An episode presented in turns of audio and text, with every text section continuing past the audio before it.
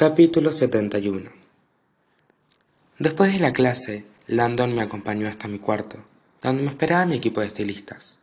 Podría haberles dicho que no iba a ir a la gala, pero Landon me había dado que pensar. ¿Qué tipo de mensaje enviaría mi ausencia? ¿Que estaba asustada? ¿Que me escondía o que escondía algo? ¿Que Libby era culpable? No lo es, me dije.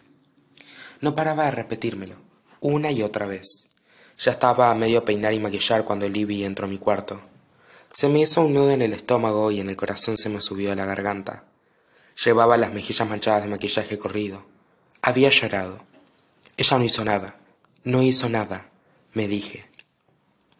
Libby vaciló tres o cuatro segundos, y tras abalanzarse sobre mí me dio el abrazo más fuerte y sincero que me habían dado en toda la vida. Lo siento, lo siento muchísimo. Durante un momento, solo uno, se me heló la sangre. Tendría que haberlo bloqueado continuó Libby.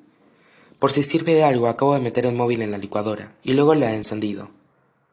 No se estaba disculpando por ayudar a Drake y ser su cómplice. Estaba pidiendo perdón por no haber bloqueado su número, por haberse peleado conmigo cuando le había pedido que lo hiciera. Agaché la cabeza y un par de manos volvieron a levantarme el mentón para que las estilistas pudieran seguir trabajando. Dime algo, me pidió Libby. Quería decirle que le creía, pero incluso pronunciar esas palabras se me antojaba desleal, como si al hacerlo reconociera que en realidad no había estado segura hasta ese momento.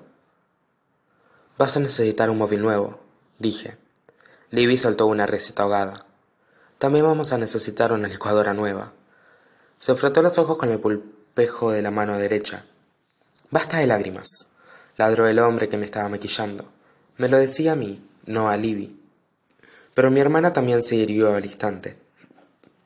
¿Quieres parecerte a la fotografía que nos han dado o no? me preguntó el hombre, aplicándome una espuma para el pelo con mucha agresividad. Claro, contesté. Lo que digáis. Si Lisa les había dado una foto, mejor.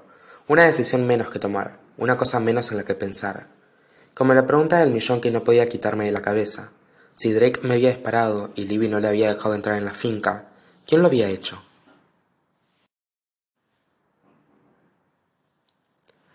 Al cabo de una hora estaba de pie ante el espejo.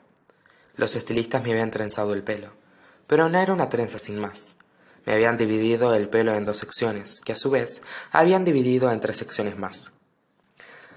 Cada una de esas secciones se había dividido en dos, una mitad se enrollaba alrededor de la otra, lo cual le daba al pelo un aspecto de soga en espiral. Me habían sujetado esa sección con diminutas gomas de pelo transparentes, además de ingentes cantidades de laca, y luego habían procedido a hacerme una trenza de raíz a cada lado. No tenía ni idea de qué había pasado después, exactamente, aparte de que me había dolido como un demonio, y que había requerido las cuatro manos de mis estilistas, además de una de las de Libby, pero la trenza final había quedado replegada de tal manera que me marcaba un lado del rostro. Los torcidos tenían muchas tonalidades, pues se veían mis mechas oscuras además de los reflejos claros naturales de mi pelo castaño ceniza. El efecto era hipnotizador. Jamás había visto algo igual. El maquillaje era menos dramático, muy fresco y natural, sencillo en general excepto en los ojos. No tenía ni idea de qué brujería habían empleado, pero mis ojos delineados de negro parecían el doble de grandes y verdes, verdes de verdad, con motas que parecían doradas, más que castaños. Y la guinda del pastel, dijo uno de los estilistas, mientras me colocaba un colgante en el cuello. Oro blanco y tres esmeraldas. Las joyas tenían el tamaño de la uña de mi pulgar. Estás preciosa, me dijo Libby. Estaba absolutamente distinta. No parecía yo.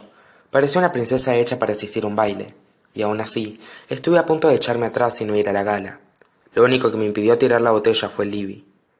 Si en algún momento había querido controlar el discurso, era precisamente en ese.